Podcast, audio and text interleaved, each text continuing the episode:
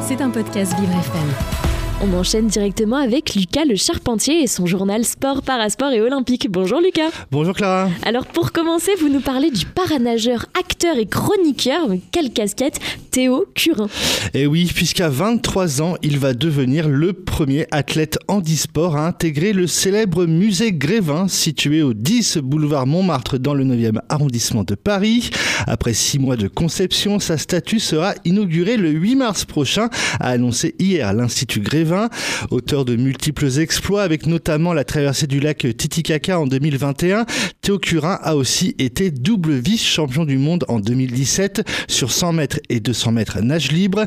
Il a aussi remporté une médaille de bronze sur 200 mètres nage libre lors des championnats du monde à Londres en 2019. Et bah, quel palmarès, il mérite bien sa statue au Musée Grévin. Lucas, on ouvre à présent la page des rendez-vous du week-end avec tout d'abord le retour de la Formule 1.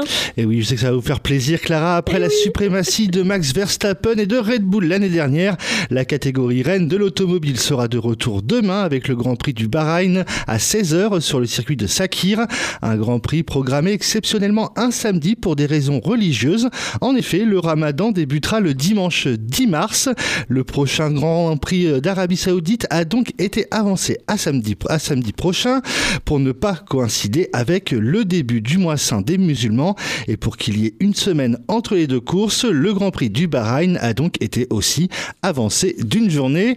Il y aura également quelques changements cette saison, comme le nombre de courses qui passera à 24 au lieu de 23, puisque le Grand Prix de Chine fait son grand retour cette saison après 5 ans d'absence due au Covid, ou encore deux écuries changent de nom avec AlphaTauri qui devient Visa Cash App RB et Alfa Romeo qui devient Stack avant l'arrivée d'Audi en 2026. Eh bien, on regardera tout ça de très très près à vivre FM. Merci Lucas. On enchaîne avec du biathlon et la septième étape de la saison de Coupe du Monde en Norvège.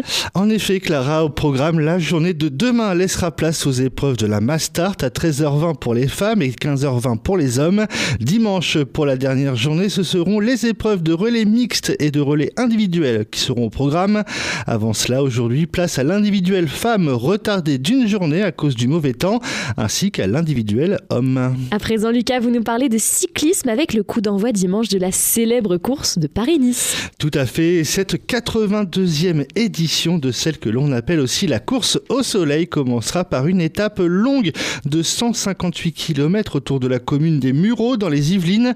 Au programme de ce Paris-Nice, comme chaque année, c'est 8 étapes qui attendent les coureurs avec 2 de plat, 2 au profil accidenté, 3 de montagne et un contre-la-montre lors de la troisième étape mardi prochain aux alentours d'Auxerre. Je sens qu'il y en a également qui vont regarder tout ça, surtout en prévision du Tour de France. Lucas, pour terminer dimanche, ce sera aussi le semi-marathon de Paris. En effet, Clara, et pour cette course, ce sont près de, 400, de 47 000 participants qui sont attendus dans les rues de la capitale pour relever le défi des 21,1 km au programme de cette harmonie mutuelle semi-marathon de Paris 2024. Pour le nom complet, le départ sera donné boulevard Saint-Germain, puis les participants longeront les quais de Seine.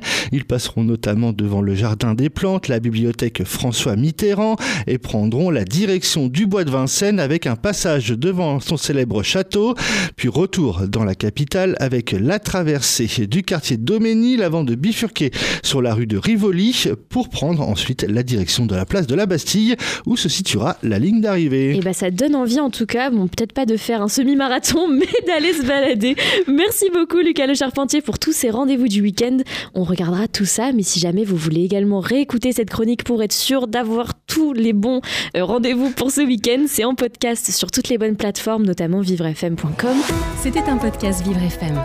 Si vous avez apprécié ce programme, n'hésitez pas à vous abonner.